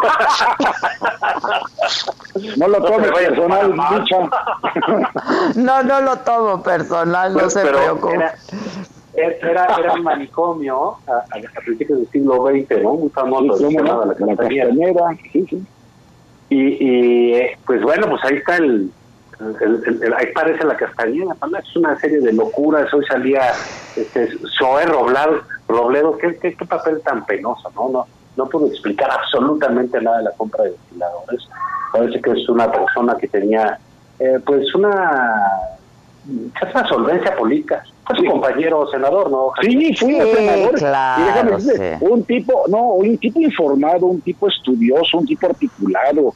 Yo diría bastante sólido y sobrio dentro de este gabinete, pero lo ponen primero a armar desfiles, que si de la revolución el 16 de septiembre, a distraerlo de sus labores fundamentales y mira cómo tiene el seguro social y niega toda la información que es evidente y se enoja con los periodistas como con Ciro Gómez Leiva por hacer reportajes que además atinan a lo que realmente está pasando. Y este escándalo de Bartlett, este escándalo del hijo de Bartlett, es increíble que digan, es que se justifica por la emergencia. No, perdóname, no se justifica por la emergencia. Por la emergencia no se justifica el, tráfico de influencias.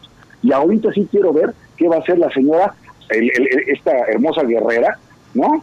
Este, Irmeréndira Sandoval con este caso. Aquí sí la quiero ver, porque no puede ser que le den tantos contratos de tantas dependencias y entidades de la administración pública por asignación directa a la empresa del hijo de un director de una empresa productiva del Estado como es la CFE. Entonces, sí es una vergüenza, como bien dice Zavala, y yo a eso agregaría la ridiculez que dijo ayer el presidente, ya no importa todo el interno, este, interno bruto, vamos a hablar de desarrollo, ya no importa el crecimiento, hay que hablar de bienestar, ya no importa lo material, hay que hablar de lo espiritual, me doy que se lo diga al que se quedó sin empleo, al que no tiene carajo con qué comer, a ver que se los diga, que lo que importante es lo espiritual, no puede ser esto, de veras ya es una cosa patética, ya no es broma, y es un show francamente desgastado e inmoral lo que estamos viendo todas las mañanas desde Palacio Nacional, mientras los mexicanos están verdaderamente afligidos por lo que pasa en la parte de la salud, en la parte económica y en la parte también de la seguridad pública, que por cierto, otro, otro, otro desafío del presidente, ¿cómo, ¿cómo se atreve a decir que él no tiene más denuncias de violencia intrafamiliar en estos días? Caramba, pues en qué país vive, que no se reúne todos los días a las 6 de la mañana con su gabinete de seguridad, que no le informan y le reportan estas cosas. Honestamente es patético. Yo nunca había visto una cosa tan desalineada como este gobierno que encabeza Andrés Manuel López Obrador. Fíjate que hay una, a, mí me ha llamado mucho la atención como esto que dice eh, Javier de eh, el, pleito que tiene el presidente con las palabras, ¿no? En general es un hombre de, un vocabulario muy limitado, eh, por eso recurre con tanta facilidad a, los adjetivos, siempre a los mismos, y como está a diario hablando, pues se agota eh, mucho más fácil para quien no escucha pues, ese, repertorio. Pero querer cambiar las palabras, el sentido de las palabras, de los conceptos que se manejan en el mundo, habla ya de de, un evidente fracaso, ¿no? O sea, es lo que quieren. No hablemos de la crisis, no hablemos de los problemas económicos, hablemos del bienestar espiritual y de, oye, no, pues para eso le hablamos al Papa. Al padre, claro. Sí, sí, oye, Que, nos digan a, Walter Mercado para que nos digan cómo, va a estar la onda. Pero si dice, no, ya no hablemos eh, eh, de, de ese asunto, hablemos del bienestar, no hablemos de lo material, hablas de lo espiritual, bueno, pues ese es el rumbo que está tomando un gobierno, ¿eh? es un gobierno que no va a poder dar eh, resultados, que te va a decir, pues, eh, te saca tu detente ante la crisis económica, este, saca tu detente ante la pandemia, reza, porque esto va a estar este terrible, y no me pidan cuentas. En el fondo es, es una solicitud de que no se le pidan cuentas, eh, porque hay que cambiar esa manera de hablar, dice el presidente. Y a mí ya, esto ya me parece muy desafortunado. Mira, si esas cosas las hubiera dicho Fox a que llegaron a acusar que estaba mal de sus facultades mentales, todo eso, hubiera sido un escándalo. Así es. Escándalo. Lo dice, y, y, no sé si sea porque ya lo dice el señor, y entonces tiene este halo protector, o si eh, más allá del halo eh, eh, protector, pues ya que diga Barrabasadas el presidente ya es lo cotidiano y lo normal, lo cual también sería ciertamente un poco grave, pero quizás sería menos, menos peligroso. Pero luego además eh, responde lo que quiere, ¿no? Este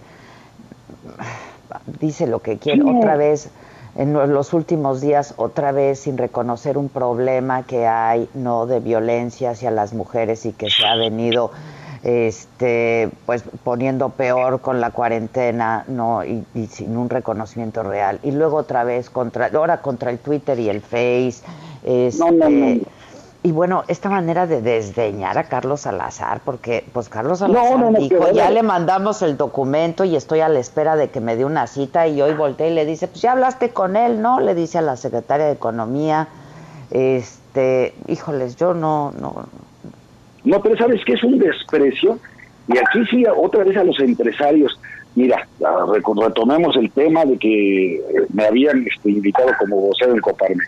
Ah, no, es que es muy duro, lo saben, va a decir las cosas muy frontalmente, hay que llevar la fiesta en paz con el presidente. Sí, ahí está el resultado, ¿eh? Le presentan 68 propuestas derivadas de 11 mesas, de un foro, de un diálogo nacional que organizó el Consejo Coordinador Empresarial y literalmente los mandó al carajo hoy. Les dijo que no va a haber rescates como antes. ¿Quién está pidiendo un rescate? ¿De qué está hablando? Y en todo caso, el único rescate que está habiendo es una empresa absolutamente quebrada, inútil, que ya no produce nada, como Pemex. claro, y eso es con nuestro dinero. Y a los empresarios que lo que están diciendo es, oiga, vamos a hacer algo entre todos, un acuerdo nacional, para sacar esto adelante. Es la peor crisis en un siglo. Y los manda a volar y se pitorrea de ellos nuevamente y asigna el 78% de todas las compras y contratos de gobierno por adjudicación directa, con una enorme corrupción. Y eso sí, no nos comparen, no somos como antes, eso sí calienta, puras muletillas, puros estribillos, como parecía somos diferentes. Claro que son diferentes porque son mucho peores de lo que habíamos visto. Y la verdad es que a mí me preocupa, nos va a pasar en la ignominia este, este gobierno con cero crecimiento en seis años pero van a dejar despedazado al país. Nos va a costar muchísimo la reconstrucción del país. Así que nos tenemos que poner bien abusados desde ya, no permitir que esto siga creciendo y que este tipo se salga con la suya todos los días. ¿Y dónde está la oposición con el respeto debido, lo digo? ¿Dónde está la oposición que tendrían que estar ahí en primer plano, ¿sí? Respondiendo todos los días cada una de estas mentiras y cada una de estas salvajadas que dice el presidente, hombre. Pero están callados, ahora sí que callan como momias, ¿no? Usando un poco las palabras del mismo. Sí, fíjate que es este, digamos, ya estamos entrando en la etapa de, no, pues, literal, como las víboras morderse la cola, porque siempre dice, ah, las benditas redes sociales, las benditas redes sociales, y sácalo. Hace dos días la emprende contra Twitter y contra Facebook, y que tienen bots, y que le digan un ridículo, la verdad, este mayúsculo, ¿no? Eh, eh, el otro día dijo que, porque le, dieron, Twitter contestó y él dijo que no supo que contestaron porque no habla inglés. Está bien, ¿no? Pero lo mandaron en español. Sí, lo mandaron en español y con toda claridad. Dijo, nosotros no, no nos prestamos eso, es más lo reprobamos, eso no, es política de Twitter, por amor de Dios. O sea, lo que pasa es que ellos no entienden nada. Son benditas redes sociales hasta que le empieza a ir mal en las mismas. Y si alguien es el rey de los trolls y de los bots y de todo ese tipo de hordas violentas, cibernéticas, es Jesús Ramírez, su coordinador de comunicación social, y le emprende contra todos nosotros y ya sabemos en qué momento somos trending topic porque nos mandaron a todos estos. A mí me hacen lo que las calacas, a mí, digo, a mí no me importa. Y yo doy la cara y doy mi nombre y digo las cosas y yo manejo personalmente mi cuenta de Twitter, ¿sí? Pero yo no necesito andar con trolls ni bots ni haciendo campañitas. Pero ellos sí, ellos sí le emprenden contra nosotros, ¿eh? Pero claro, el presidente cuando no las tiene consigo, cuando ve que le está yendo mal, cuando ve que cae su popularidad, cuando ve que ya, que, ya, no, que, ya tiene la mayoría, se pone como loco. Perdón, Lozano, la, la encuesta del financiero, ¿eh? Ah, ahora sí que muy cuchareada, ¿no? Ahora resulta que rebota Pero ocho raro, puntos. ¿no? Pues, raro, rarísimo, rarísimo. Pues que se la cree a ver quién. Pero es un gran encuestador, la verdad, es un gran pues encuestador, es serio. Pues sí, pues sí, pero mira, la verdad es que no, no, no, no, esto sí no coincide. Él está abajo de los 50 puntos. Le doy mucho más a la de Roy Campos en El Economista, el tracking diario que se está haciendo. Le doy mucho más a esa. Y te, aseguro que las próximas que saque ahora, que, va a sacar este Ciro Gómez con este, ¿cómo, ¿cómo se llama? México Elige, no sé cómo, se llama la encuestadora, ¿sí? va a andar por 45, 44 puntos. Esa, esa es su realidad. ¿Por qué tendría que estar bien? Dime un rubro en el que le esté haciendo bien. Lo que pasa es que está llenándonos de propaganda. ¿Cuántas conferencias de prensa tenemos diarias? Ya para todos los temas y además temas absolutamente inútiles en la Secretaría del Bienestar. Va a decir cuántos créditos de 25 mil baros le han dado a cuántas personas. Caramba, para eso haces una conferencia de prensa, utilizas los canales del, este, del Estado mexicano para eso. No, no, no, francamente, francamente, mira, ni me quedo la encuesta del financiero, lo que yo sí palpo es, es las redes sociales y lo que me dice la gente. Lo que pasa es que ya también estoy un poco desesperado porque toda la gente dice, ¿qué vamos a hacer? ¿Cómo le vamos a hacer? ¿Y qué nos espera? Pues vamos a organizarnos, caramba. Porque no puede ser que todo el mundo esté preguntándose, ¿qué vamos a hacer? Y nadie tome el liderazgo de encabezar un movimiento, un verdadero bloque opositor para enfrentar esto que es una pandemia política que va contra la democracia y el Estado de Derecho que se llama Morena. Pues hay que unirnos. Pero la verdad es que hay mucha, hay, mira, hay, hay, hay, hay mucha mezquindad y mucha pequeñez en nuestra clase política. Este, ahí está Zavala o ya no. Sí, aquí estoy. Ah. Oye, este, y, bueno, a ver qué pasa ahí con, dígame, me fue la célebre imagen esa de Javier Lozano con Bonilla. claro. Pues ya el lunes, pues todo parece indicar que, como viene el proyecto de la Suprema Corte, que le van a dar para atrás al Bonilla, ¿eh? Sí, ya viste. Ojalá. Sí. La tesis de Fernando Franco se ve muy bien, ¿eh? La tesis de Fernando Franco es, se ve muy bien, muy bien. Ese, ese es un fraude a la ley. Yo creo que le está articulando muy bien y esto y además el precedente que se sentaría si deja pasar esto, la Corte, es terrible.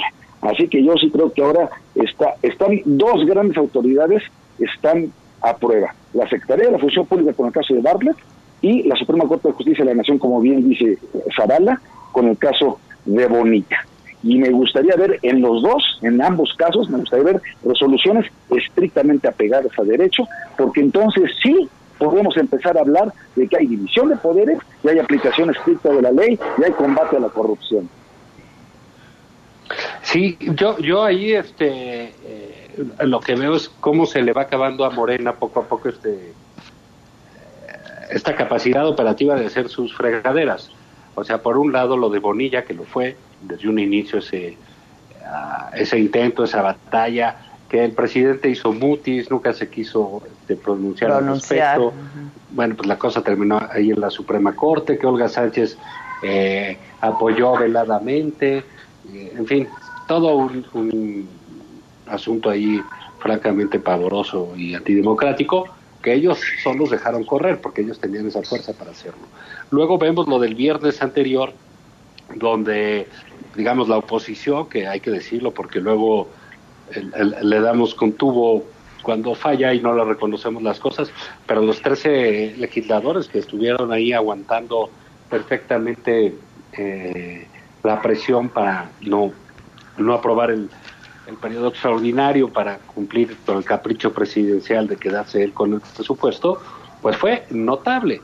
Pero lo, lo, lo que llama la atención ahí es que lo más seguro es que el mismo Morena no tenía los votos suyos asegurados claro que no, pues para cumplir un capricho presidencial. Pero se debió a la llamada de Gatel también, todo se debe a Gatel. No, bueno, o sea. Ya ves que baila tango más cachicle. no manches. Pero, no, pero déjame decirte una cosa. Este es el último presupuesto que aprueba esta Cámara de Diputados. Hasta aquí llegó Mario Delgado, por ejemplo, en términos de, de lo que van a seguir operando. Entonces, ya es un presupuesto que ya no salió como quería el presidente. Así es. Así es. Eh, eh, o sea, eh, por alguna fortuna también el tiempo pasa rápido, ¿no? Este ya es el tercer, el, tercer presupuesto del López Obradoriato. ¿Y qué ha hecho? No ha hecho nada, han quebrado Pemex, siguen haciendo obras este, fantasmagóricas, siguen desperdiciando el dinero, siguen corriendo a la gente, siguen insultando a los adversarios, siguen haciendo todo ese tipo de cosas. Sí, o sea, sí, sí, sí, coincido con Zavala. ya están pasando los años muy rápido y no ves un solo resultado positivo. Y el maltrato a la administración pública es francamente infame. ¿Cómo quitarles encima del recorte que les habías hecho? Eso ahora te quito el 25%. Bueno, no te lo quito, es voluntario. Ah, y tu aguinaldo tampoco te lo quito, es voluntario. Oye, es inconstitucional, son derechos, es inconstitucional, Adela, es, son derechos irrenunciables. Y algo nos trajo la Revolución Mexicana en la Constitución del 17, fue precisamente este tipo de derechos sociales, que llegaron para quedarse como derechos irrenunciables. Entonces tú no le puedes decir, ah, voluntariamente me quedo, este, dime que me puedo quedar con tu aguinaldo, Oye, no se vale, y no se vale con las familias de los trabajadores, y qué calidad de servicio público van a tener. No, esto no está bien. A mí me está dando mucho gusto ver, la verdad, en estos últimos años, ver como un eso, Porfirio Muñoz Ledo está siendo una de las voces congruentes de la arena política nacional, que él mismo está señalando los excesos y los abusos del propio presidente y de la 4P. Y lo está diciendo con todas sus letras desde una tribuna muy alta. Y qué bueno que se atreva, qué bueno que diga las cosas. Y me da gusto también ver que los gobernadores de Acción Nacional y Alfaro se estén organizando y estén haciendo las cosas y hagan un frente común y se le pongan también por delante al presidente y tomen sus decisiones. Porque el presidente no está siendo el líder, el gran convocante a la unidad nacional que tendría que estarlo siendo. Y entonces cada quien está jalando por su lado. Entonces, vamos a sacar a México sí, sí lo vamos a sacar adelante. Pero me temo que será a pesar del presidente y no acompañados o guiados por el presidente. Pues sí, para terminar, Zavala.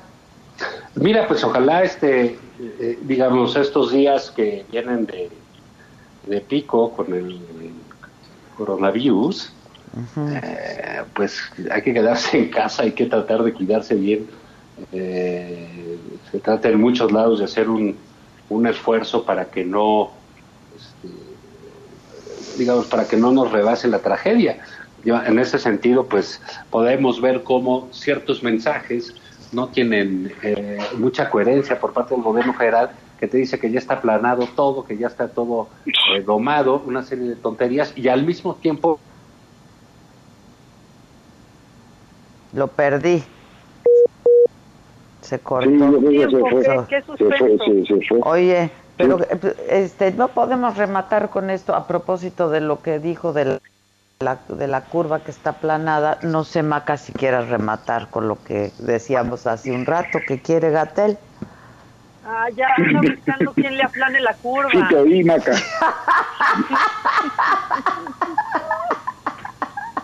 Le urge. Que está viendo quién aplana la curva, ¿verdad?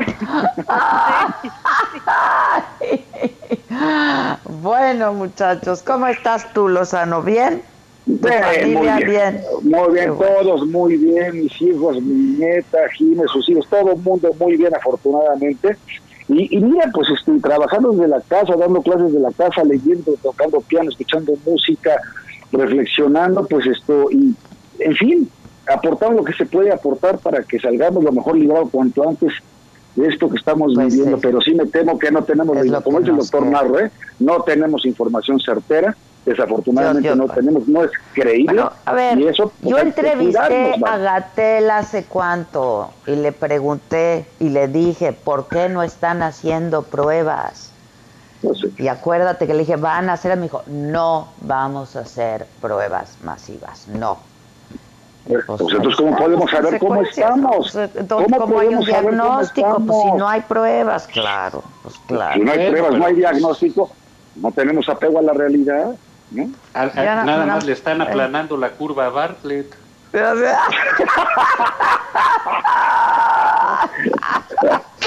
otro, la cola de dinosaurio. es la que tienen aplanada, carajo. les mando un beso a los dos, cuídense. Igualmente a ustedes, guapas. Que les Cuídense, guárdense. Se lo lavan, muchachos. No. Bye. Que se laven bien las manos. Mamáquita, gracias, te mando un beso, nos hablamos en un ratón.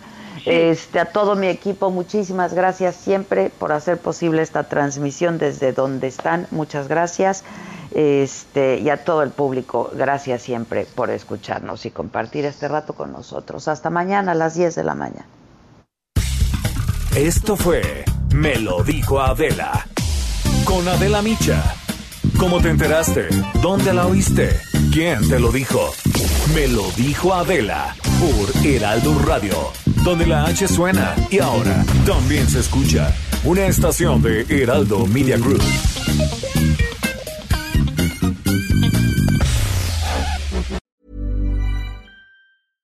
Hey, it's Paige DeSorbo from Giggly Squad. High quality fashion without the price tag. Say hello to Quince. I'm snagging high-end essentials like cozy cashmere sweaters, sleek leather jackets, fine jewelry, and so much more. With Quince being 50 to 80% less than similar brands. And they partner with factories that prioritize safe, ethical, and responsible manufacturing. I love that. Luxury quality within reach. Go to quince.com slash style to get free shipping and 365 day returns on your next order. Quince.com slash style.